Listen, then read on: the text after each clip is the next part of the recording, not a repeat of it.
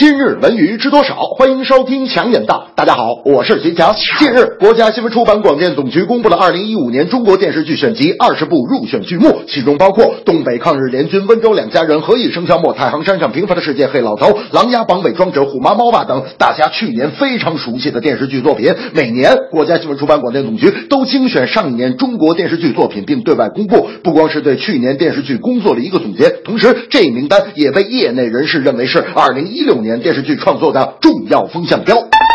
拿我来说吧，去年的电视剧我仍然记忆犹新。平凡的世界让我们感受到了劳动的力量和人生的勇气。温州两家人让我们看到了中国正直商人的骨气和情怀。东北抗日联军把我们带回到了那个艰苦卓绝的抗日救亡时期。虎妈猫爸让我们看到了中国家庭的矛盾与情感。何以笙箫默诠释了现代都市下年轻人感情的悲欢。更希望二零一六年的荧屏能有更多反映人文生活，并能积极推动人民思想前进的作品。大明最近就在帮他的朋友写剧本，那天还说呢，强子，你看看我写的剧本，给点意见呗。我看完之后说，大明，你写的这是古装剧，可怎么会有现代语啊？大明说哪句啊？我说就古人吟诗这场戏啊，十年生死两茫茫，去头屑用花王。你说这叫什么玩意儿啊？大明说，哎呀，没有办法，电视剧有广告赞助，你这必须得加呀。呃，不过要是太突兀呢，这句可以不要。我说那怎么改？大明说可以改成十年生死两茫茫，恒源祥，杨洋洋，你看行不？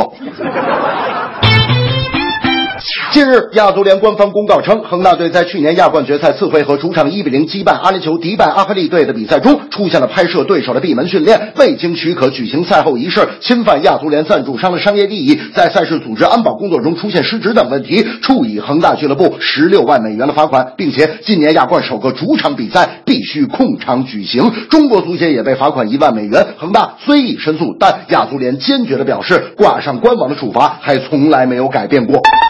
不是危言耸听，恒大的损失绝不是十六万美元那么简单。粗略计算一下，如果首战不让观众进场，加上对季票球迷补偿和之前对东风日产的违约赔偿，恒大将会损失五千万人民币左右。当时恒大的小算盘，现在看却是聪明反被聪明误。我们也只希望恒大能够亡羊补牢，球员不要因为此事影响状态。同时，这样惨痛的教训也警示着每一个足球从业者和资本持有者：行事讲规矩，否则法律会让你为任性而买单。大明那天就说了：“哎呀，现在这个中超球队都是恒大模式啊，请伊德利教练，球场也好，座位最起码四平米一个，什么 SPA 足疗能安排的都给安排上，还要建一所足球学校，用的全是巴萨、皇马的教材，一年光学费就要几十万美元，再把穆里尼奥和安切洛蒂请过来当保安，球队外援不是美洲的，就是欧洲的，你要是找一大洋洲的外援，你都不好意思出去跟人家打招呼。你说这样的球队比赛，球票要多少钱一张？我说怎么着也得。”四百块钱吧，弹幕说少玩四百块，那是成本八百块起。你得研究球迷的心理，什么叫铁杆球迷？铁杆球迷就是只看最贵的，不看最好的。所以中超选外援的原则就是不买最好，只买最贵。这正是二零一五电视剧弘扬美德树正气，恒大违规受重罚，做事更要讲规矩。